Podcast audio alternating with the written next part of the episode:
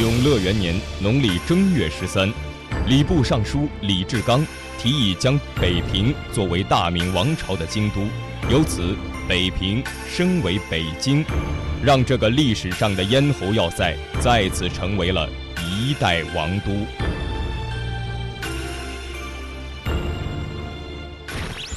公元二零一三年十二月三十日，小编 M 与小编小 Z 创建哇啦哇啦广播电台，带您在四九城里走街串巷、钻胡同，东瞅西瞧、上蹿下跳。这里就是大型人文类节目，寻找老北京的身影。他烟不离口，文才超群，领修四库全书。影视作品中，他嫉恶如仇，生活简朴，常伴在皇帝左右，微服私访。如果真的如此，那么昌幽大学士的名号又是怎么来的呢？风流才子真的风流吗？本期请跟随小编进入阅微草堂，探究历史中那位大名鼎鼎的纪晓岚大学士是怎样的人。哎呀，今儿天气不错，阳光普照呀！怎么叫我想起我们逛八大胡同的那天呢？说什么呢？光天化日，谁跟你逛八大胡同？谁白天跟你逛八大胡同啊？切，敢做不敢当！明明逛遍了当年各个青楼的门前，好吗？门前那倒是去了。我现在印象最深刻的就是八大胡同边上有一位大学士的家。没错，这就是风流才子纪晓岚的家。本期就跟着小编们进入阅微草堂，看看这位风流才子的那些事儿。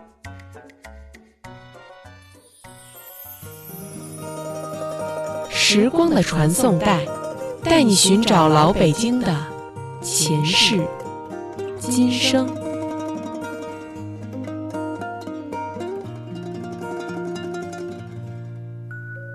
想必大家都知道，纪晓岚被称为风流才子，也被称为纪代烟袋。可是还有一个称呼，想必知道的人就少了，那就是昌优大学士。这几个名儿是怎么来的呢？生活在太平年间的纪晓岚，没有什么需要上阵杀敌的烦心事儿，只需要安心学习就好。爱情自然也是顺其自然地发展着。要说风流才子究竟有多风流呢？年少的他来到北京学习之前，就喜欢上了一个亲戚家的丫鬟，这也绝对是早恋呀！两情相悦，也许许下了“山无棱，天地合”的誓言。纪晓岚与心上人说好，会在功成名就的时候娶她为妻子，只可惜心上人在纪晓岚娶她进门前就撒手人寰了。多情的纪晓岚在心中深种了初恋的影子。初恋也许并不懂什么，可是得不到的却永远都是最好的呀。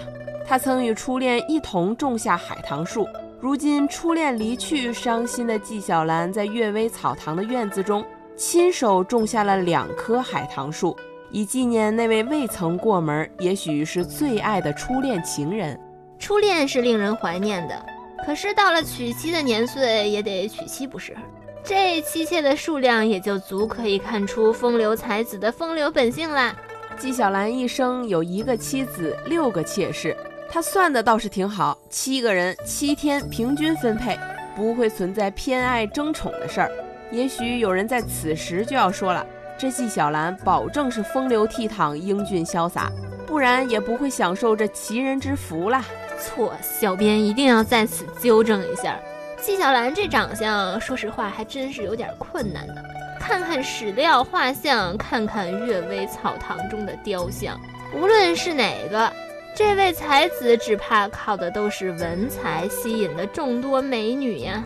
除了院内的两棵海棠是纪晓岚亲手种植的以外，院门口的紫藤也是他亲手种植，充分说明了这个才子不仅学习优秀。动手能力也是很强的，没错。门前的紫藤可是经过诸多位文人们的点评，足见它的美丽。其中老舍就有这样一段诗句：“驼峰熊掌岂堪夸，猫耳拔鱼食且滑。四座枫香春几许，庭前十丈紫藤花。”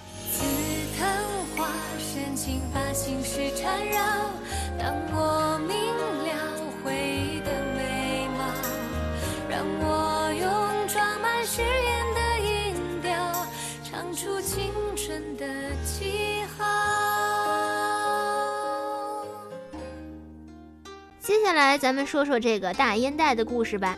话说这是乾隆年间，大学士纪晓岚可以用视烟如命来形容他的烟瘾。烟袋锅子也是特别的大，传说他的烟袋里可以放得下三四两的烟丝。从草堂走到圆明园，他的烟丝才只抽了一半，于是就得了一个“纪大烟袋”的绰号。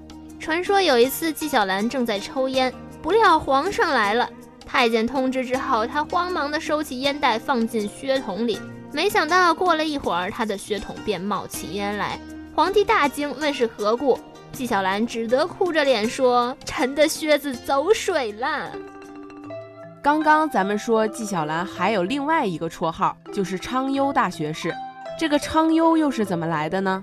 纪晓岚才高八斗，这文人在那样的时代，也许总是喜欢谈论国家大事。文采又好，肯定话也不少，容易祸从口出呀。这季大学士就在高谈阔论的时候被皇上听见了。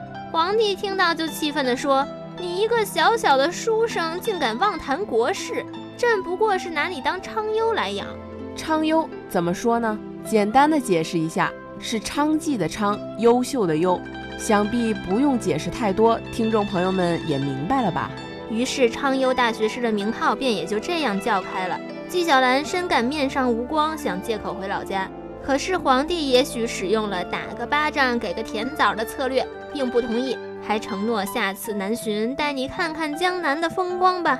纪晓岚虽然一生三迁御史，三入礼部，两次执掌兵符，最后竟以礼部尚书。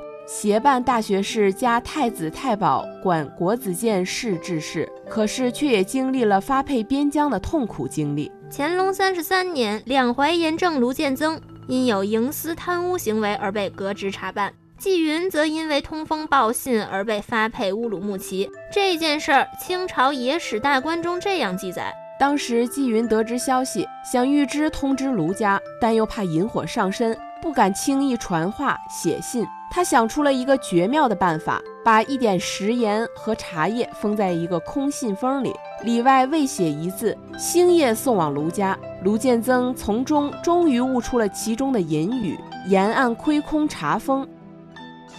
何爱卿，朕意犹未尽，还有什么好玩的？啊，对了，奴才啊，准备了一条谜，想让大家猜猜。猜谜？对，嗯，这很有趣啊。您看。奴才已经备好了，这是这是一条哑谜。嗯，皇上您看啊，这是个信封，大家请看清楚。哗哗作响的是一些盐粒儿，信封的口呢用一片茶叶封上。那么谜底是什么呢？哑谜。纪晓岚猜出来了吗？哦，皇上，这个。臣呃，皇上，我想着，所有的人当中，唯有纪先生心知肚明啊。哈，那纪晓岚的这智慧，常常让朕妒忌啊。朕还没猜出来呢。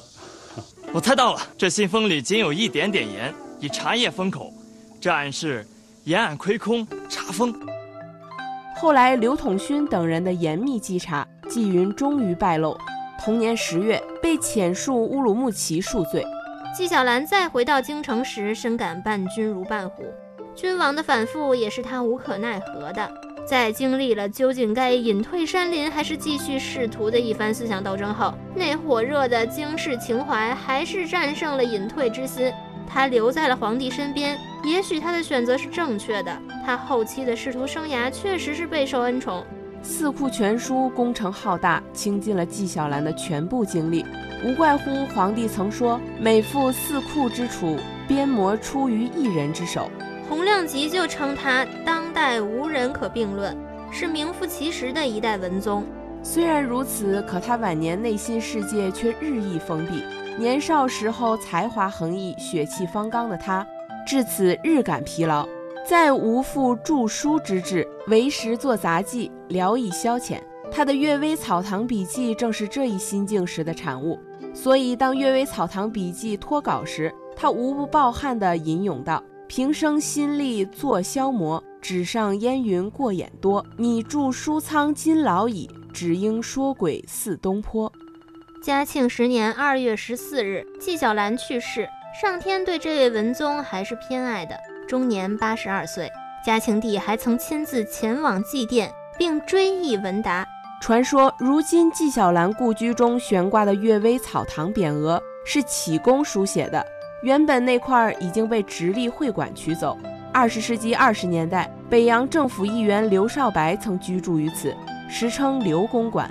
一九三零年，刘公馆成为了上海的中共中央与河北省委秘密联络站。如今看到晋阳饭庄，也就算走到了纪晓岚故居了。本期寻找老北京的身影到此结束。如果您对我们的节目感兴趣，欢迎您关注新浪微博“寻找老北京的身影 time” 与微信订阅号“老北京全拼加一二三零”寻找我们。我们下期见。谁说书生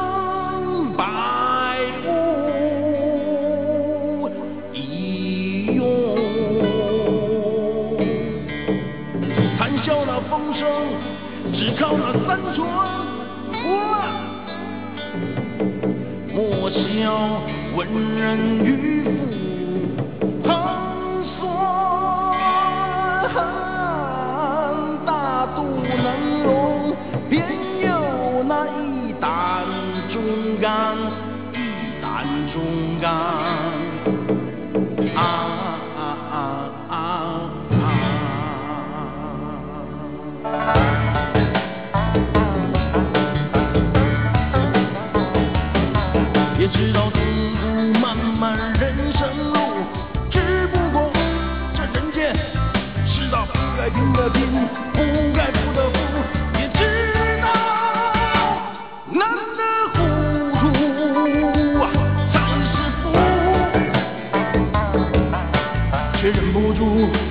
为天下天下。